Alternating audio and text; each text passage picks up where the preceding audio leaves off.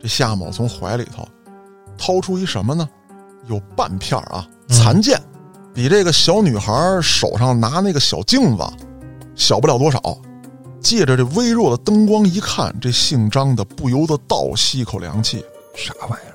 这是半片金片儿，而且这金片上是刻着人头的。哦，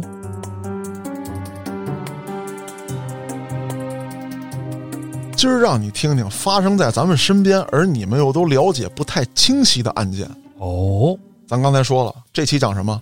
盗墓。嗯，嗯，离咱最近的、最有名的是哪个？老山，哎，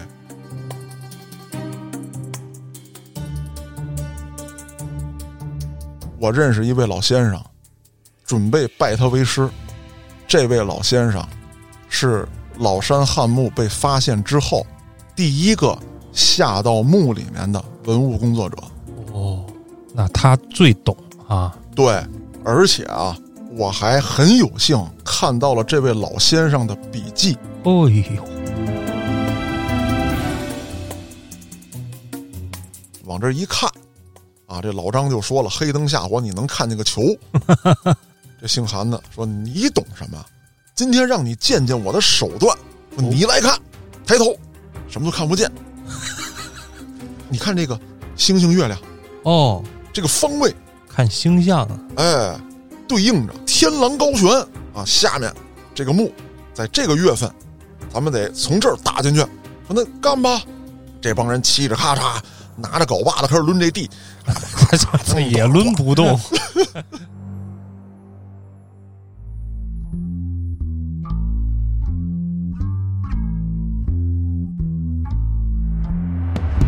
欢迎大家收听后端案内人。如果您有比较离奇的案件，愿意和我们分享，可以在微信公众号中搜索“后端组”，里面有小编的联系方式。您可以通过小编加入我们的微信群，欢迎您到群内与我们聊天互动。我是主播嘉哥。我是黑羊，我是小俊，寻龙分金看缠山，一重缠山一重关，关门若有八重险，判你杂操盗墓贼一万年。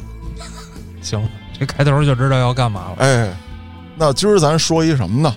说一个嘉哥反盗墓笔记。哦，为什么这么说呢？哎，首先来讲啊，这是案内人的栏目，是对吧？咱得说案子，打家劫舍、杀人放火、贪污受贿，咱都讲了不少了。嗯，那今天啊，结合我本职工作，咱们讲上这么几个盗墓的案子。而且我觉得呢，大家可能会对这个盗墓啊，包括文物保护啊，很好奇那当然了。啊。其实这事儿啊，在我心里已经埋了很长时间了，一直想捋一捋这方面的案子，跟大家说说。因为什么呢？首先来讲啊，我也是这个盗墓类小说的这个书迷，嗯，无论是《盗墓笔记》还是《鬼吹灯》，都看了不少。呃，除了这两位大家的之外，其他的同人类的或者一些其他作家写的也看过，看得很过瘾。但是呢，从这二年开始吧，从事这项工作之后，我有了这么一个非常清晰的认识，嗯，就是盗墓这件事儿啊，一点都不酷，啊，也不帅，而且对于咱们去探究历史的破坏性，可以说是非常之大的。有一些破坏，甚至说我们连补救的方法都没有。怎么说呢？在讲案子之前，我先举几个小例子。比方说，黑老师，你跟小俊你们俩一块儿下墓，嗯，你认为你们应该拿什么？拿贵的，挑值钱的拿，你得认识啊，关键就是放的比较隐蔽的小件儿最好，因为大件儿搬两个搬不动了，小件儿往兜里猛猛揣。按理说应该先紧着棺椁里边儿，嗯，这人身边或者人身上的路哎，是吧？对，当然这不是教大家的啊。我想说的是什么？你比如说汉代的墓，这个棺材上面啊会盖着这个荒帷，它是一种很珍贵的绣品。嗯，但是对于盗墓者来说，一个盖棺材的破布帘子，他肯定不要，他就给扯了。这就是不懂啊。对呀、还有什么？有一些棺材上会写着这叫官手当书，嗯，就是文字类的，这对于考古来说很重要。但很多盗墓者，他为了打开这个棺椁，他很可能采取一些暴力手段那必须的，啊，拿镐把子就开始抡。镐把子可能不太好使啊，炸又炸，人家撬棍什么的。哦啊那这个官手当书就容易被毁，里面的文字就遭到破坏了。还有什么呢？很多的墓里面会有墓志，哦，墓志是什么啊？就是它跟墓碑不一样，墓碑是立在外面的，黑老师永垂不朽啊。是，然后呢，那墓志是什么？它是在墓里面，在这个棺材头的位置啊，有这么一个大石头块儿，基本上是方形的，四四方方。我好像在咱博物馆看见过。哎，对，啊上面都是字儿。那有的时候这些墓志呢就会碍事儿，啊，他们就很可能一周一踹一砸，哦，完犊子字儿没了。那你开一个墓，你就不知道墓主人是谁，嗯而且很多史料上记载东西啊不会那么细。嗯，你比如说啊，那个《战国策》当中载“邹衍入燕，见昭王修碣石宫于宁台之下”，这是大事儿。那对于个别人，他的这个生活履历不会记那么细，嗯，它都是大事儿一句话。所以说，这个墓志非常的重要，而且能填补许多的历史空白，哦，被盗墓者就毁了。还有什么呢？你比如说，呃，汉之前的墓很多都是陶器，那个时候还没有瓷器呢。嗯，但陶器对于这个盗墓贼来说，它不值钱呀、嗯。这破瓦罐儿嘛，哎，他可能进去之后，他就一顿汤一顿踹，哎呀，他嫌走道碍事儿啊。是，啊，啥瓦呀，滚犊子，一脚丫子给踹了。但是这些陶器，其实对于考古来说呀非常重要，哦，因为陶器的制作水平表现了当时的一个呃工艺水平也好，甚至说是生产力的水平，因为它是重要的生活工具，嗯，你用它储酒、储水，甚至有的是装粮食。还有文化这一块吗？对呀、嗯它的造型代表了什么？对吧？是三足的，是四足的，是鼎啊，是炉啊，嗯，对吧？是釜啊，哎，它有很多文化符号在里面。你咔咔一顿菜，完犊子了，没油了。没油了，啥也看不出来了。我曾经啊，就数一个陶壶的陶片，啊，数出一百多片来，拼上了吗？拼不上 看来还是不够放弃了啊。啊。当然了，有专门比我手艺高的，人家还会去做这方面的工作。是，要对其进行复原。那咱说回来，我为什么今天要讲这些盗墓的案子？嗯，是因为我确实对他们啊极其的痛恨。是吧？哎，那咱言归正传，讲一讲这些盗墓贼的所作所为。您赶紧的，好，话说啊，在这个二零一七年的十月，呀不远呀。对，啊，就是近期的事情，没两年。这事儿呢，发生在青海省都兰县。咱都知道，这个青海啊，嗯，一旦到了十月份，那就是冷风嗖嗖啊，是，这天气不咋地。那有这么一天晚上，啊，有这么一个人啊，裹着破羊皮袄，迎着瑟瑟的西北风，哎，就在这个山间穿行，来到了一个小村子，敲开了一户人家的大门。屋里这位一开门，啊，看见他了，就瞅他就烦，你干嘛来了？给我滚蛋！哎，张哥，您先别急，我给您看一样东西。哦，老他妈值钱了。张德一说：“我还不知道你小子嗜赌成性啊！你他妈就是一丧门星，赶紧离我远点啊！借钱没有，再多说一句话，镐把子给你歇脑瓜子上。”说张哥，真的，哎，好东西，您展一眼。贫了吧唧跟门口磨叽半天，说你再有什么好东西，今儿你从我这儿一分钱你也拿不着。那这位就说了：“我今儿找您可不是借钱来的。”我是给您一赚钱的机会。哎，黑老师上道。那这个姓张的一听，什么东西啊？你杂粮操不是卖了他妈的白粉了吧？赶紧滚蛋啊！离他妈我远点儿哦，不是不是，真挣钱啊，而且不害人，最起码不害活人。哦，姓张的一听，眼珠子滴溜乱转。嘘，你来的时候路上有人跟着吗？这天儿连他妈条狗都没有。屋里说，屋里说。哎，进来进来，跟他媳妇儿说，把灯关上，带着孩子进里屋。啊，这俩人往小桌上一坐，啊，姓张的拿出酒来就倒上了。进屋这位刚要喝，这姓张的拿筷子啪一打这手，值不值得喝？你得先让我看看东西。嗯，哎这屋里呢，点了这么一盏小破灯，就那个老式那种台灯。来的这位啊，就刚才说那个裹一大羊皮袄那个，姓夏。这夏某从怀里头掏出一什么呢？有半片儿啊，就是个半拉的残剑，比这个小女孩手上拿那个小镜子小不了多少。借着这微弱的灯光一看，这姓张的不由得倒吸一口凉气。啥玩意儿？这是半片金片儿而且这金片上是刻着人头的。哦，这姓张的一看，你这东西哪儿来的？哎，这姓夏的赶紧就塞怀里了。我还有，有多少？要多少有多少，你他妈有多少我要多少，你有病！我 操，开玩笑啊！啊，这俩人不可能这么嚷嚷。我先解释一下，哎，为什么这个东西能让姓张的如此的大惊失色？他肯定知道这是什么。对，我刚才说了啊，半块金片儿上面好像刻着人头，这就有意思了。一般情况之下啊，咱们国家你无论是哪个民族，这种在金属物上刻这个人头雕像的都非常少。嗯，咱们回忆啊，就咱们国家那些钱币啊，你无论是这个春秋战国时期的刀币啊、布币啊、铲币啊，一直到后来这个铜钱儿，嗯，哪怕说你是金元宝啊，这个银锭，基本上都是字儿。嗯，哎，西方国家才会爱在这个钱币上啊，或者说这个值钱的东西上刻这种人头。咱们出国玩去，或者有爱收集这个钱币的这些朋友都知道，那外国的那个，咱就叫钢镚儿吧，它基本上都是这个人头。什么国王啊，哎，女王啊女王啊，嗯对啊，嘎啦 K 尖儿啊，啊，对，他都是这些。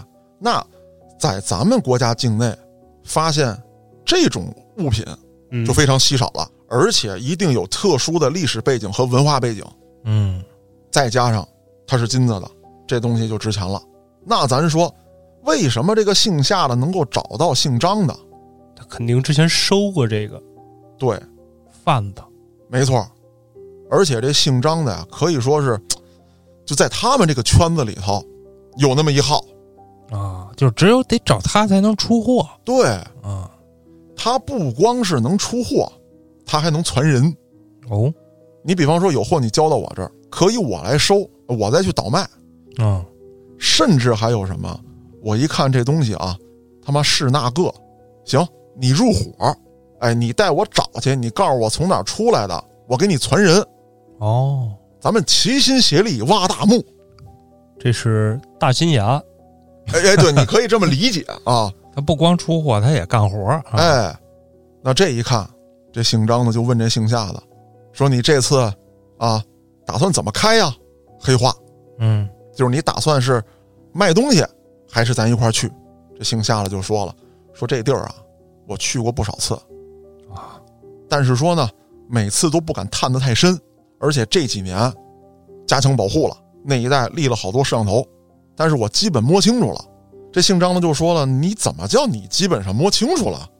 他说：“是这样，嗯哎，我就跟那溜达，我就 six one six 啊，啊，我他妈溜一溜。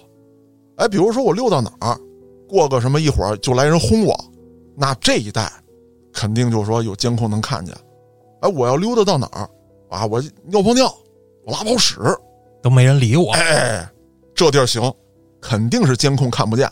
嗯，这姓张的就问了：“那你这儿一共出手过多少件东西啊？也就是说，哎，你卖了多少？”嗯，这姓夏的说：“我不能告诉你啊，你都没跟我说合作不合作呢，也没跟我说你是买，再加上了你在门口对我那一顿卷，进屋酒也不让我喝，这是他妈待客之道吗？呀，你不尊重我，嗯，来劲儿。反拿一把。嗯，听我刚才这么一叙述啊，大家都觉得这姓张的这个地位肯定比姓夏的要高，是，但是为了钱，姓张的能屈能伸。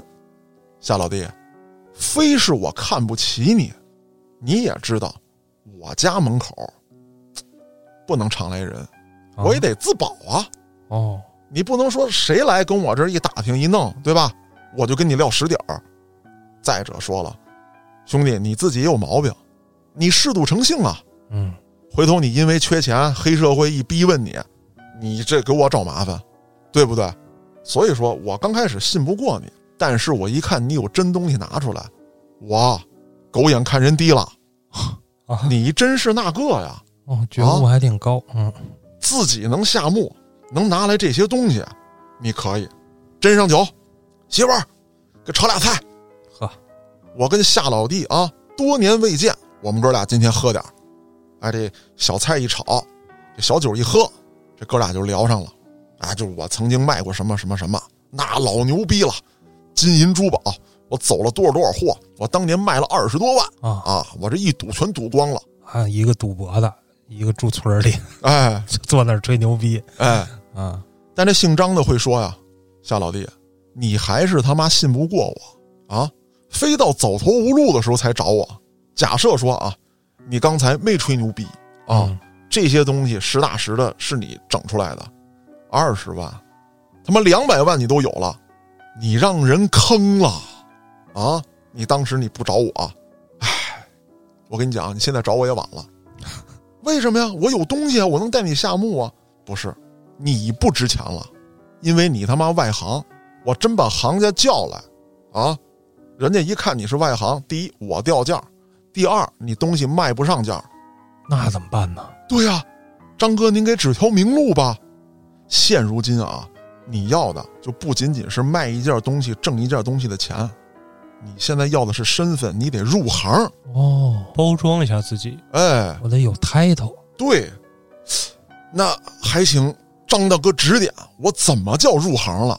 这就按照这个小说当中那个词儿，你现在是土夫子，自己瞎挖坑瞎干，你得跟我们啊，我们摸金校尉啊，啊，你得入我们这个，我们这有讲究。挂牌儿的哎，咱们组织一波啊，咱们掏他一下子。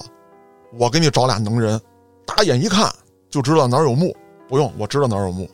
啊、不是兄弟，是这意思，就是打眼一看就知道跟哪儿下这个盗洞哦都已经下去了。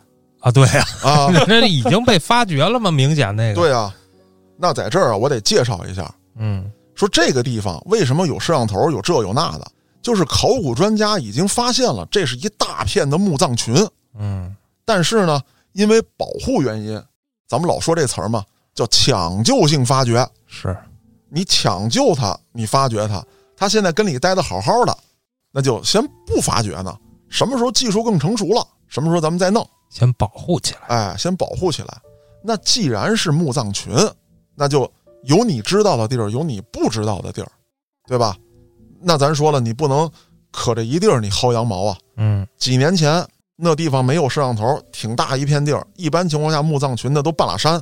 那你说，哎，你到那儿挖一个，那个很可能已经空了。你知道另外那几个在哪儿吗？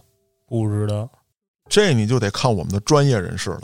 嗯这俩人一来二去这么一聊，这事儿就传承了啊，说咱们怎么分账，下去有什么规矩啊，等等的，跟他一介绍，他说咱们这个这一趟得多少人啊？咱们人不宜为多啊，咱们这个专门下墓的六个人，咱们后面的团队非常的强大。首先来讲啊，就是你挖这个盗洞，你得有人会挖，嗯哎，进去之后得有人识货，咱们拿什么？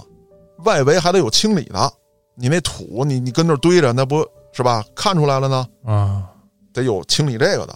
这土还不能说我找一个这个拉渣土这车，我夸叽全给它弄走了。太明显了吧还？得往回添呢。对，我先给你打包，哎，先弄走，然后咱们全都干完这趟活了，由专业的人士再下去，从里面往外添这个土，再添到面上来，哦，再做处理，哎，让他们谁都看不出来。而且这些东西啊，先找好买家，然后咱们挖出来，立刻出手，不在咱们手里留，警方都不知道怎么回事儿。反应不过来。哎，哦，我明白了，嘉哥，嗯。就是老张这次给他安排一个团队，让他哎。参与其中、对。啊，然后有一个工作经历，对，以后他再去出货的时候，哎，他就有 title 了，是这么个没错。逻辑哈。哎，但是嘉哥，我这儿还有一问题，嗯，就是您刚才说了，他们是先找买家，然后下墓，对，但是这个时候的墓里面开出来的东西，嗯。其实相当于是一盲盒，嗯，他们也不知道出什么。哎，那买家怎么确定说我要买就在这里头？刚才我是不是提到了一个有那么个半块金片儿？是啊，要让买家先看看？哦。那，相当于通过这个金片儿，就大概能推断出来什么时期的墓里面大概率都有什么。对，哦，反正里边东西都值钱。嗯也是，那就说到这半片金片了，这老张就说了，说我拿走啊，得给上家看一眼。这姓夏的就琢磨着，你当操给我拿走了，我也不敢报警是啊，啊。论实力，我也不是你对手啊。你给我黑吃黑，这事儿怎么弄啊？就是的呀。这姓张的想了一办法，说那这样吧，三天之后还是我家，你带着东西过来，什么话都别说。再有啊，记住，别给我穿一身特好的，哦，你还这身打扮过来，进屋你给我往墙角一窝，谁也别看，唱社会主义好啊。跟任何人不要有眼神交流，谁跟你说话你也别理，到时候我给你备上酒、备上菜、备上烟，你就负责装逼。哦，其实他当时要找到我，那你说装逼这事儿是不是？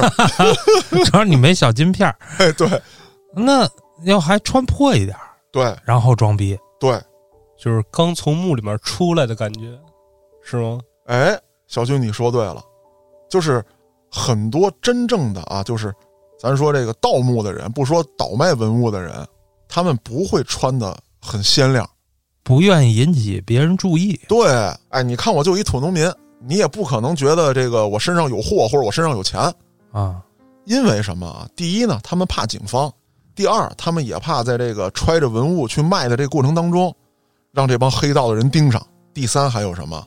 就是这个小毛贼，他并不知道你身上带着文物呢，嗯，他没准就是说，哎，操，这人穿的不错，夹一包，给他扒了。哎，我给他扒了，我给他顺了，我操的，他可能一看这点现金，啪啦啪啦点走了，你那点破玩意儿，邦叽他一扔，我操，对你来说损失可就大了。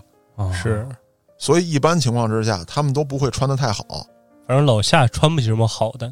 对他本身他确实也没有啊。嗯，这一晃三天的时间到了，哎，这屋子里头来了这么一位，啊，一看就是这个怎么讲，脑袋大脖子粗，不是大款就伙夫，哎，往这一坐，啊，跟这个老张啊正跟这聊着呢，那小茶喝着，小串盘着，如是何如是何，在他们桌子边儿上立着这么一张桌，摆好酒，摆好菜，嗯，这姓夏的就进来了，按照老张跟他设计好的，来了之后什么话都不说，抬眼也不看人，坐下就开始吃东西，滋儿喽一口酒是吧嗒一口菜。这姓张的跟这大胖子俩人呢，就互相的套词盘道，说着说着呢，这大胖子就冷不丁来这么一句：“这位兄台进屋怎么也不跟人打招呼啊这可老神秘了。？”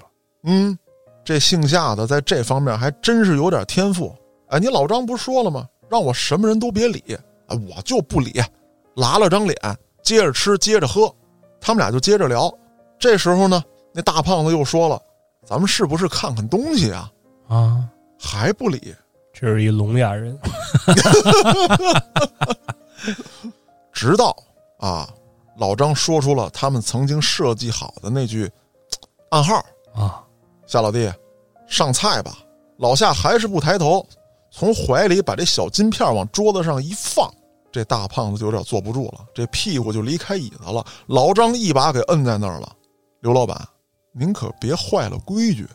哦，这怎么讲？我还特意查了点资料，说这是为什么呢？第一啊，中间人在这儿呢，啊，你不能直接跳过我，哦就跑那儿验货去。第二，他是上家儿，说实话，理论上来说啊，就是你今天给我扔一桌子金银珠宝，我是买家，我不能让你给我镇住了啊！我得拿出那个四平八稳那劲儿来，老子他妈见过。是可这一下，这大胖子就坐不住了。这老张也看明白怎么回事了，这东西真不一般，嗯甚至说它的价格，咱在这帮人这儿就别谈价值了，就只是价格，可能都超出他自己心理预估了。因为他跟这大胖子这刘老板啊合作也不是一年两年了，嗯也知道他是什么样的身份地位啊，也知道手里趁多少钱。他一般情况之下啊，不至于这么沉不住气。哎，这姓张的可就美了，就开始说了：“咱们这一趟怎么着怎么着，如是何如是何，啊，说这个监控我们都已经摸清楚了，啊，咱们干他一票。这刘老板临走的时候，从包里拿出十万块钱的现金就拍在这儿了，你去做前期准备吧，时间、电话联系投资人啊，啊。那这刘大胖子刚一走，这姓夏的可就坐不住了，就要分这十万块钱。嗯，老张是啪把这杯子就摔在地上了，说我就他妈多余啊，带你入行，这就坐不住了啊！你知道这十万块钱能给咱换多少吗？嗯，你这叫什么呀？你我理解啊，这就是好不容易俩合作伙伴扎着投资了，其中一个人什么都没干的要分账。啊，你这玩意儿你得组织队伍去啊。对呀、啊，就这么着，这姓张的把这姓夏的就给摁住了，就开始组织队伍。一个电话打到了河南，找到了一位姓韩的。这姓韩的一听，啊，刘胖子出资嗯，在青海发现了这么半片印有人头的黄金片他大概就明白怎么回事了。立刻啊，嗯骑着自行车就来到了青海。我操半年以后开工，河 南开玩笑啊，坐火车啊，来到青海，不打尖儿，不住店，连夜就来到了老张家里，说咱们得先实地看一下情况，就把这姓夏的带上了。是拐弯抹角，抹角拐弯，躲这个监控摄像头，来到了这么一小片林地，说就这地儿最安全。然后这个姓韩的一看，这地儿行，能下，能下啊！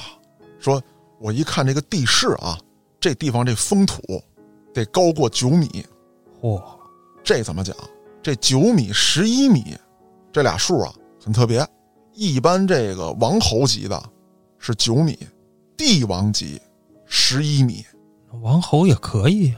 对呀、当然了，网上一传啊，说这儿风土三十多米 十多层楼高，啊，说这这有点儿瞎扯啊。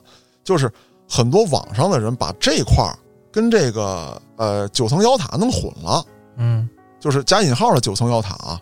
说这九层妖塔是怎么回事？是当时地上啊有建筑物，是盖的一个土制的这么一个，呃，你说塔也行，你说楼也行。随着年代久远，风化坍塌啊，留下了那么二十多米，那可不是封土，那是地上建筑。哦，这块儿是真真正正的封土，说咱探一下吧，啊，就拿出了个东西，这东西呢叫探子，当然跟斗蛐蛐那探子不一样。啊，它呢是一种自制工具，说白了呢，就是比暖气管粗那么一些的那么一个金属管，嗯哎，焊接而成，可以拧套啊，说多长有多长。哦，前面呢就跟咱使那管插似的，斜把枪呢给你锯掉，先插到地上。这里面啊是一个手摇的，前头一个小钻头，就往里旋。哎，就是很多盗墓小说当中啊，他说有这个旋风铲，唰唰唰唰唰唰一拧，哎，手动这个什么钻机，这这不是那么回事儿。它这个不能说挖盗洞，啊，它就是探土用的。这杰哥之前说过哎，啊，要那么好使，啊，对啊，嗯，挖地铁了啊，对对对，他一边接一边探，他要干嘛呢？把这土拉出来看看。这层里边都有啥？对，那比较浅埋的，很可能在这个时候就能发现一些这个陶片、瓷片了，嗯或者金属碎屑。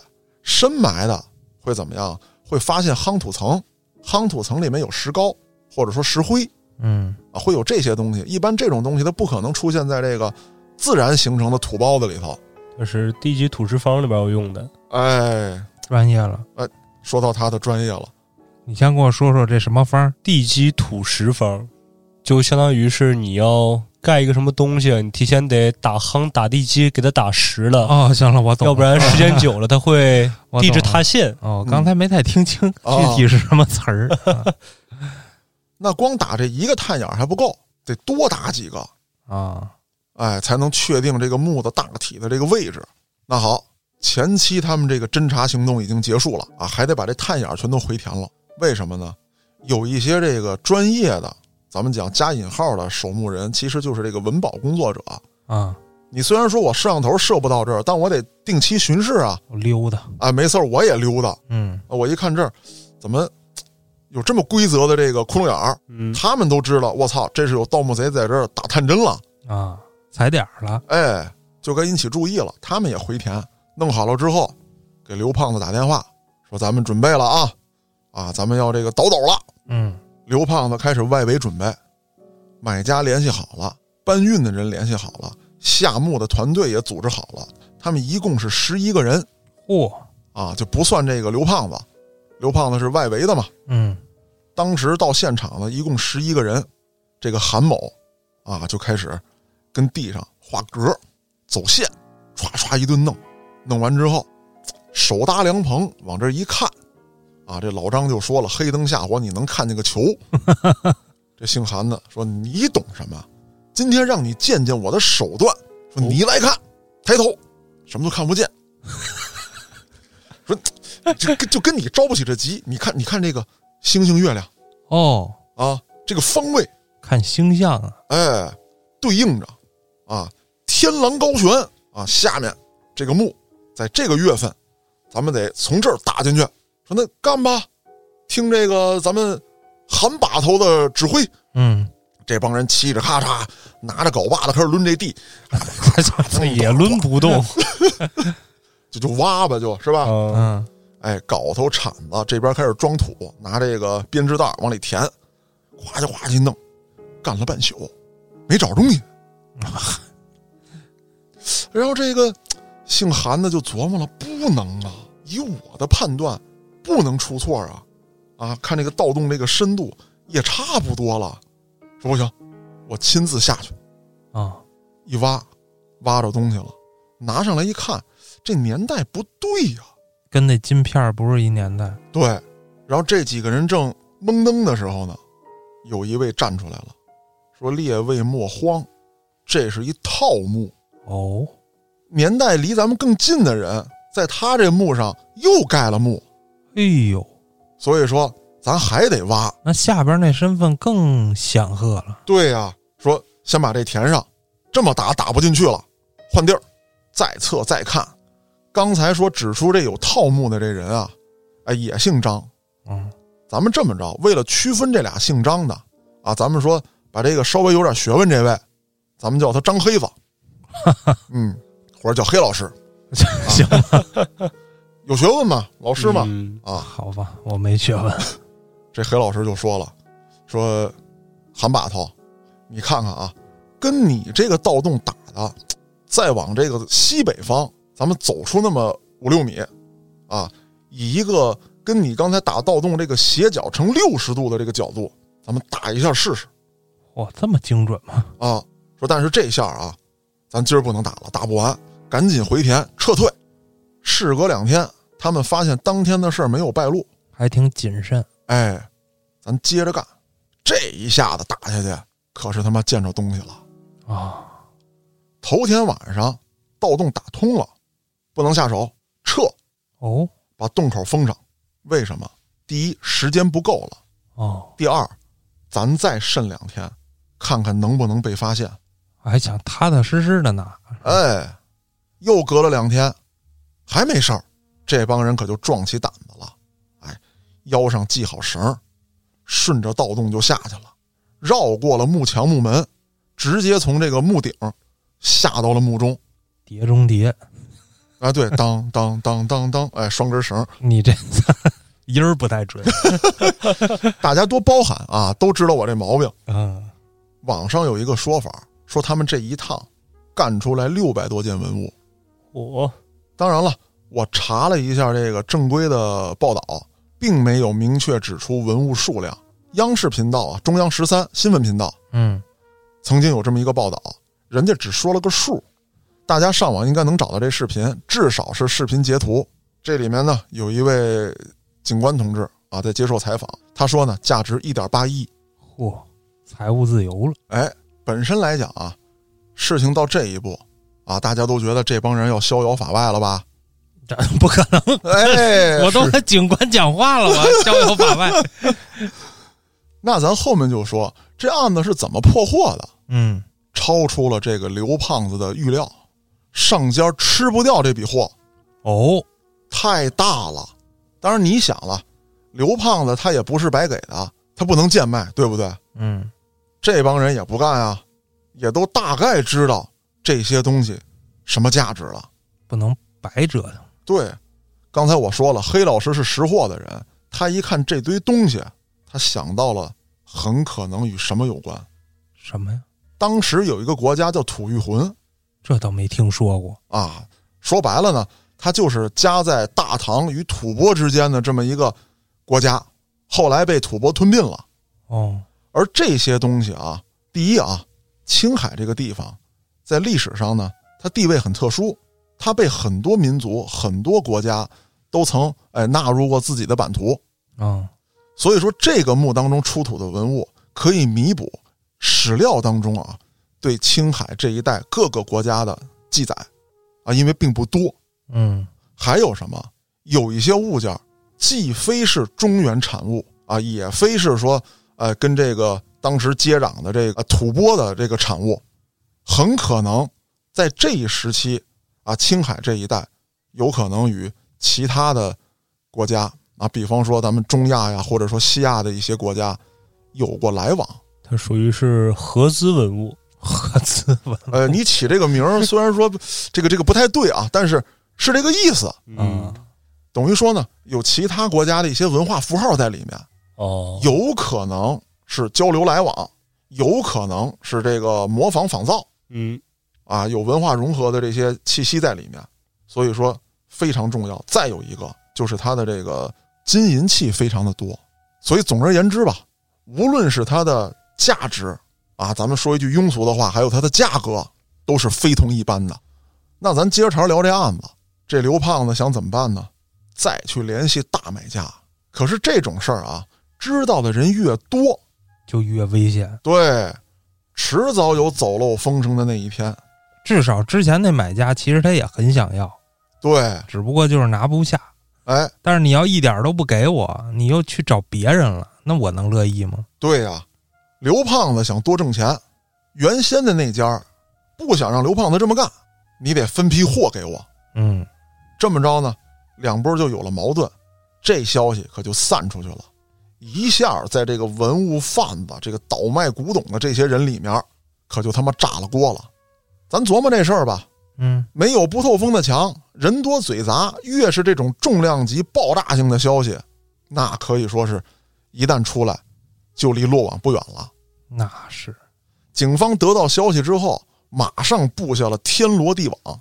二零一八年的三月，刘胖子跟他曾经联系的那个买家都找到了一个非常有实力的买家，咱们暂称他为李某，嗯，准备跟李某在都兰县进行碰面。警方这时候也知道了这个消息啊，这个李某说呀：“你他妈有多少我要多少。”都都这口气啊。嗯，一笔吃下啊！甚至李某扬言：“我他妈带着现金去。这得拿卡车拉呀！”反正这一消息当时也是给他们震了，就给刘胖子他们震了。啊，当然了，咱们说那是后来央视的估价，一点八亿。当时交易可能没那么多。哎，对，啊八百多块哎，这这 怎么着也得三五千的吧？哦，反正大概是这么一意思。这帮人啊，一交易一碰头，钱也没看见，是货也没看见，警方就给一锅端了。一说你们干嘛呢？我们卖卖废品呢。啊，我不知道的呗！啪！操，这大嘴巴子抽的这响，你他妈当我们都傻，全他妈带走。那这帮人啊，判了八到十二年不等的刑期。这文物没有什么损坏哈，哎，一点损坏没有。那还行。是他的出手呢。全都给拢回来了。那等于说，这一场惊天动地的盗墓大案终于破获，文物也没有受到损失。那之后，这事儿可就没有那么乐观了。嗯，啊文物是都追回来了，没有损坏的，没有丢失的，可是墓被破坏了。是你这盗洞哐哐的往下干，这里面的空气成分、温度、湿度都产生了变化，有一些文物可能就保不住了。赶紧又得抢救。对啊，尤其是啊，这里面会不会有一些，比如说刻在棺材板上的字儿，就是刚才我说的这个官手当书，会不会有一些石刻的这个木质啊，一旦温湿度、空气条件发生变化，这些字儿会不会消失？还有就是专家也不太清楚，里面会不会有写在其他物品上的字体？哦，比方说吧，我一个猜测啊，青海那一带会不会在兽皮上写东西？比如说羊皮纸卷什么之类的，对吧？你不好说。这些东西一旦温湿度发生变化，那肯定是要受到很大破坏的。那还有一点，抢救性发掘，那需要什么呀？需要钱呀，啊，需要人啊，对不对？这又是一笔很昂贵的费用啊。那挖掘出来之后，还有一个文物保护的工作呀，是你要继续做呀。他还在那儿躺着，可能还能睡个几百年，甚至上千年。你这么一倒腾他，咱说实话可就不好说了啊。都是想等到技术更发达的时候，经费更充足的时候，咱们让他跟世人见面。嗯那没办法，这回得提前见面了啊。那这个案子讲完了，大家在网上虽然能查到，但是呢，哎，听咱后端组案内人这栏目，就跟在网上查的会有不一样。嗯为什么呢？第一，网上没那么细；第二，最重要的一点就是我经过了一定的筛选跟甄别哦，啊，所以有一些我觉得太夸张的东西，咱不能说人家是假的，但是可疑度比较高，嗯有艺术加工的成分。很有可能啊。所以说，咱这个版本您在任何地方听不着。因为是嘉哥编的，哎，那这期来点版权费吧，黑老师。给给给给给给，行，黑老师，你这钱绝对不白花。今儿让你听听发生在咱们身边，而你们又都了解不太清晰的案件。哦，咱刚才说了，这期讲什么？盗墓。嗯，嗯，离咱最近的、最有名的是哪个？老山，哎，小军不知道吧？我以为是越南那个，老山，老山汉墓。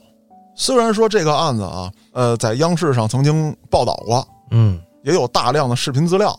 可是为什么我敢今天说这话？我认识一位老先生，准备拜他为师。这位老先生是老山汉墓被发现之后第一个下到墓里面的文物工作者。哦，那他最懂啊，对就是说央视的可能也只是说他说了一点点信息，对，但是你从他那儿了解到了更多。而且啊，我还很有幸看到了这位老先生的笔记。哦呦，真的，这位老先生我非常感谢他，拿出自己那个 亲手写那给我看。所以说，一开篇我就说了啊，这是反盗墓笔记，人家老先生写那个真的是文保笔记，嗯，而且老先生后来还给这个笔记本的封面上写了一个名字，就是标题，鬼吹灯啊，这不是 老山汉墓三百篇。哦，发掘了一年，对，那咱从头讲，这老山汉墓是怎么被发现的？黑老师，你看啊，咱们在石景山活了基本上快四十年了，嗯，咱们父辈儿那时间更长，是尤其是生活在老山一带的啊，其实这个传闻啊一直就有，说老山有大墓，嗯但是呢一直没人信，又盖楼是吧？嗯又修公园儿，这哪儿来的墓啊？真要有墓的话，他之前施工应该就能发掘到一些了。对，但是咱还得说，这古人这智慧啊，是他妈真牛逼。怎么讲？就是他选这地儿，基本上后世不会盖城啊，什么修村儿盖房不会，哦，地势上很不合适。就是选了一个你们不会打扰我的地儿。对，那咱转回头来说，这墓怎么被发现的？说是在一九九九年世界末日那一年，啊，对，一九九九年的事儿不要再提了，你们忘了保密协议了吗？言归正传啊，嗯有这么一位姓刘的警官，他家就住老山，没事儿的时候啊，他就搁这老山上他就溜达啊。啊，你看这点事儿都是溜达出来的，他就老听这个大爷大妈们聊天儿说咱老山这边啊，又多了好多新坟，啊，不知道谁家的，一个一个大土包子。哎，这个刘警官一听，这不对啊，这都九九年了没村儿啊，啊，早不让土葬了。是啊，怎么还能有坟包子呢？打听打听去吧。大爷，你抽一华子，哦，你给我讲讲这坟包子都搁哪儿呢？这花了血本了这大爷一看，呀，这不大刘吗？啊哎呦，我跟你说，我正想反映情况呢，大爷就一直没见着你，啊！这事儿你们得管管。您说说就这坟包子啊，就这么埋人啊？这最近出啥事儿了？死这么老些人？不应该吧？对呀、这大刘也说这不应该啊，这地儿死人我能不知道吗？是啊，我穿这身官衣儿干嘛使的？说大爷您带我瞅瞅去。这大爷就带着赶紧去了。这大刘呢也是多年办案，一看这土确实是新土，但是呢很松散。啊，咱说实在的，你立一坟包子，你不得给拍拍啊？是啊，啊，这好像不太对劲，就赶紧回到单位跟上级反映，说这个怎么怎么怎么回事儿啊？说这这看看去吧，也没人能看得明白，就纳了闷儿了。哎，赶巧了，其中有这么一位说这儿不是跟这弄什么土方呢吧？这儿也盖不了东西啊。大刘突然想到了，哎，老听传说这个老山这块儿有墓，啊，别是盗墓的吧？盗洞给填上了。啊，说咱这么着吧，这事儿啊，咱找人文物部门帮帮忙吧，嗯。让人家给看看来。就找到了我说的那位老先生，陈老。陈老当年还很年轻。嗯，啊，小陈儿吧，你这这便宜占了。过于年轻了，也不太合适啊，就老陈，啊，还不能叫陈老呢。那会儿老陈，啊老陈就来了，我得分析分析。一分析不要紧，哎呦，这里头有夯土层，啊甚至还有什么呀？就是说一个俗词儿吧，就跟那个草席帘子似的那种东西。说这绝对不是一般的土，这是墓里面的，说至少是封土的。说哎呦，说那那那这咱咱这怎么办呀？啊，说这个墓要给破坏了呢。这警方就开始布置，啊，说咱们先不动声色。我分析这土啊，是都是刚挖出来的，堆着的还是说填？堆着呢。哦，啊，一个土包一个土包，刚才不说了吗？大爷大妈说这有坟包子，啊，这不专业呀，这个对呀、你听我往后讲啊。这警察一看，这堆土可能是三天前的，这两天前的，那是十来天前的，因为它干的程度不一样，那就蹲点儿吧。布控呗。哎，蹲了两个晚上，这俩小子来了，从这洞里面刚一出来，这个大刘警官拿着一个电动镐把 就过去了，给我滚出来，趴那儿。说那什么，大哥，我们就找地儿上厕所，然后不想污染环境，挖一坑，然后 跟里头排泄。蒙他妈傻逼呢！你他妈自己信吗？这不是有盗洞了吗？这个盗洞的这个直径啊，六十公分，嗯，什么概念呢？地上一块砖儿哎，一般人钻不进去。老陈比较瘦，而且当时别人也不敢下这个洞。说实话啊，不是说怕这个墓里头有这个妖魔鬼怪，嗯怕二次破坏。对，说陈老，说老陈啊，啊，年轻 年轻，说您去吧。啊，老陈就提着灯顺着这盗洞就下去了。怎么下的？头朝下爬下去的。爬下去之后，用手一摸，拿这个灯一照，哎呦，看见什么了？提凑墙。看过这个盗墓类小说的都知道一个词叫黄肠题凑，啊，这知道。哎，那是汉代帝王级别的人才能用的墓葬形式。嗯当然了，为什么我说它是题凑啊？黄肠题凑指的是什么呢？就是黄色的柏木芯儿向心制垒而成，啊，名曰黄肠题凑。那这个墓里面呀、后来咱们发现，它不仅仅都是这个黄柏木，它还有一些栗木啊，木字旁那个立，有一些立木。所以说呢，咱们只能叫题凑。啊，但是当时陈老看到这题凑墙之后啊，我天哪，按耐不住的喜悦。就当这位老先生后来就这个岁数跟我讲起这段往事的时候，都特别激动。汉代帝王墓啊，嗯原来只是在史料当中见到过这个词，实物没瞅见过，瞅见了这回，陈老就先上来，换了口气儿，哎，叙述了一下这个情况，赶紧再往上报，接着自己又下去了，就想看看里面被破坏成什么样。这一下去不要紧，陈老心凉半截儿。啊，看来破坏挺严重。对，这俩笨贼，咱说实话不是那个。陈老发现了另外一个盗洞，还有别人，对，而且这个盗洞的年代非常久远。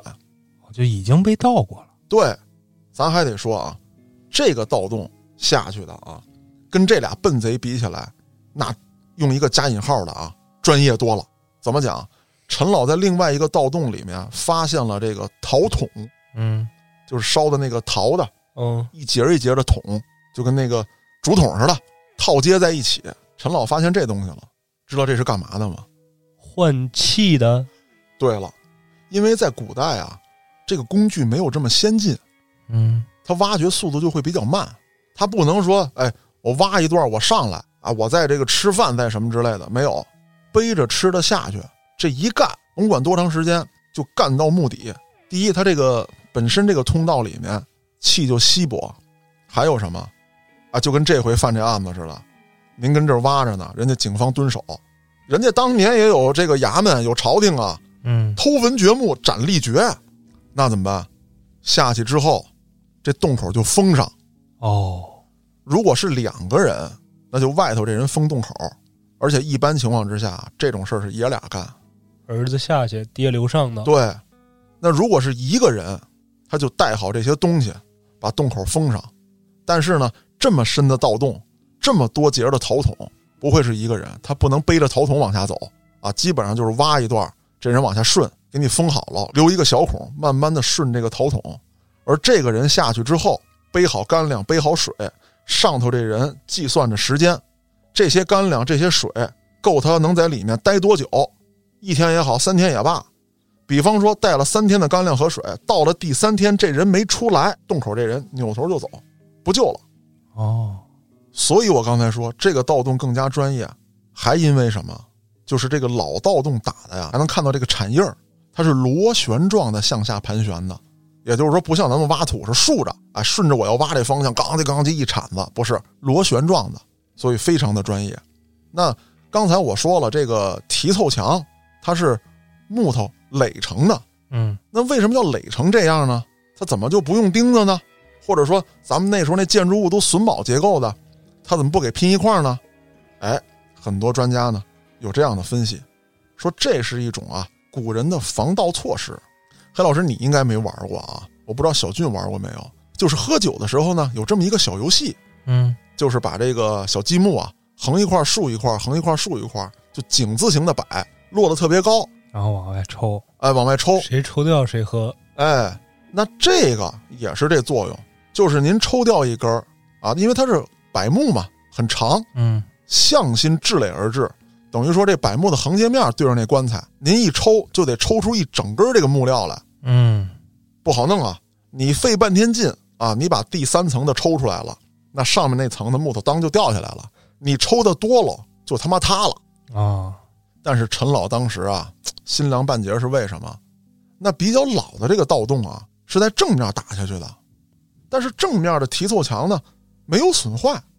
陈老一绕，这墓里面有一个回廊，嗯陈老绕到了回廊的后面，一看完犊子了，后面的这个提凑被抽掉了。那抽的时候为什么没有塌呢？它是三角形的抽，底下抽三根，上头抽两根，一塌啪，四周一挤，挤出一窟窿来。挺专业呀，对呀、然后这盗墓贼再顺着这窟窿爬进去。陈老当时看了一下这窟窿，掂量了一下自己这身形，能进去。陈老当时就进去了。进去之后啊，可以说是又寒心了一把。啊，墓里面的状况啊，可以说是一片狼藉汤了，啊。这个时候，陈老就退出来了，等着文物局的领导过来。陈老一宿没睡，文物局的领导过来之后，紧急调度，等着天亮，他们就站在一个视野相对辽阔的地方，往下一望。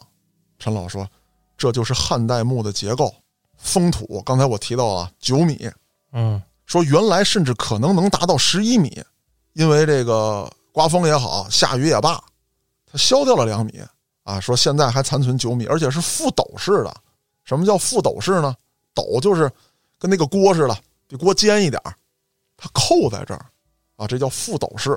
嗯这肯定是一大墓啊。那警方那边呢，就接着审这几个盗墓贼，你们是怎么发现的？怎么知道这块有墓的？从里面拿没拿东西啊？给我老实交代。包括呢，陈老这边也协助公安机关破案。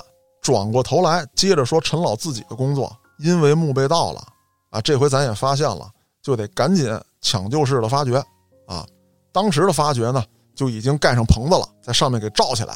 嗯，而且在当年，央视还全程转播了实况啊，老山汉墓的发掘过程啊，非常壮观。那最后在墓里面找出什么了呢？有这么三条大型奇案，有一条呢，在早年间被这个盗墓者毁坏了。陈老当时分析是怎么毁的，就是他们拿这个火把，这火把外头裹的是松油，嗯，他就一边走一边掉这个松油，这火星子都不能叫火星子，就那火柱、火流，腾腾腾掉，就掉到这漆案上了，这漆案就着了。那还有什么呢？就是我在节目一开始提到的这个荒围，就盖在这个棺材上面的。一种绣品，哎，这个绣品呢叫丹凤绣，怎么说叫丹凤绣呢？就它就绣了一个凤凰，一般咱讲啊叫龙凤呈祥，是你都得有，没有就一个凤凰。为什么只绣一个凤凰，也是一个值得研究的话题啊。还有这个漆案上这纹饰都是《山海经》当中的异兽，哦，这个就很重要。咱们都看过《山海经》这书啊，你看上面画这画，各种样子的都有。主要是原版的不太好找啊。对呀就是最早的那个，现在好多都是后画的。对，包括很多新出的这个《山海经》里面呢，还融入了很多这个艺术设计，嗯，弄这造型呢，挺符合现代人这审美观啊。但是这上面可以说我们找到实物了，对吧？它就长这样，你只不过说它还有没有新的艺术加工，哎，咱们考究一下。但是最起码要比现代大家看到的更加接近《山海经》。嗯，再一个啊，就是漆器在北方地区啊难以保存，所以说咱们这个真的价值连城非常重要。再说点大家关心的话题，这里面出来什么好东西没有？嗯，可以说吧，后来随着老山汉墓的发掘工作一步一步的向前推进，发现这墓啊，在历代都被盗过，哦，基本上没有什么太有价值的文物。发现了一个鎏金的铜扣，啊，做工非常精美，还有几个彩陶的陶罐。但是很遗憾，老山汉墓当中啊，一个字儿都没发现，只是在一个漆碗上面写着“东宫”两个字，只有这两个字啊，其他的什么文字都没有，那就不好判断。不好判断了。这也正是我要说的，因为盗墓者的破坏，导致今天我们虽然看到了提凑墙啊，我们也在里面发现了一批文物，但是对于这个墓，我们可以说是一无所知，不知道他是谁的七把手的墓了。啊。那盗墓者，历代盗墓者其实都这样，他关心的是金银财宝。对，那对于文物工作者，我们要探究的是什么？探究的是我们自己的历史，我们自己的文化。嗯，我们的先祖。那现在就有很多人质疑啊，说啊这个啊，你说咱这儿有，那个你说咱这儿有，那光有字儿，得有实物啊。那这个东西的重要性是什么？那假设没有这些实物佐证，我们只有文字资料，就会导致我们的历史跟文明陷入什么样的一种困境啊？嗯，咱比如说现在这棒子啊，他们说操孙悟空我们家的，孔子我们家的，什么都他妈我们家的，那无非是上嘴皮儿碰下嘴皮儿的事儿吗？啊，咱现在都说操你们家跟傻逼似的，谁信你们那个呀？他说上两百年呢，不好说了吧？那是不是就成打嘴架了？嗯，但是咱有实物，这东西在我们这儿出土呢，就在我们博物馆这儿给大家看呢，你还说什么呀？这历史就是我们的，这段文明就是我们的，这段辉煌就是我们的，咱有实物能证明。而这些盗墓者，他们为了短暂的利益，变卖了里面的金银珠宝，对墓室造成了不可弥补的伤害。那很多东西没有办法，我们就是不知道，就是无法证明。嘉哥这段宣传不错。其实我觉得盗墓小说为什么那么火？嗯，一是有一些神神鬼鬼的东西，对，二是就是这种横财啊，嗯，其实让人看着是特别爽的。对，啊，但是其实这背后是这些国家的文化被嗯破坏的这种现象。对，那在这儿呢，其实也想奉劝大家一句啊，就是许多年前我们经常看到这种公益广告，什么“到此一游”啊，什么之类这些东西，包括在长城上刻字儿的。那现在咱们去看那长城上刻着“黑老师到此一游”，啊，咱们都知道这是哪手欠的啊，黑老师手欠跟这儿刻的。不，那是想陷害我的。那咱们打开脑洞设想一下，再过几百年，很可能长城不在了，只剩下断壁残垣或者一些城砖。后世的文物工作者、考古学家们拿着这块城砖，看见上面写着“黑老师到此一游”，就开始翻阅史料。黑老师是谁这是哪位人物？啊？值得一刻呀！你这么说，只是说这些随手的行为会对后世我们再去探究历史的时候，造成很多很多困境。嗯，烟雾弹，对，那我们的历史就更不清晰了，那我们的文明就很可能更被其他别有用心的人所质疑、所诟病。所以还是劝大家一句：小说特别好，我也是书迷，文学水平上特别高。但是说呢，大家小说就是小说啊，千万不要觉得说，哎，是盗墓者让很多文物哎重建于世，并不是这样的。那他们的行为对历史、对这些宝贵的财富带来的伤害是不可估量的。是那咱们今天呢，就先聊到这儿。我是主播嘉哥，咱们下个案子再见。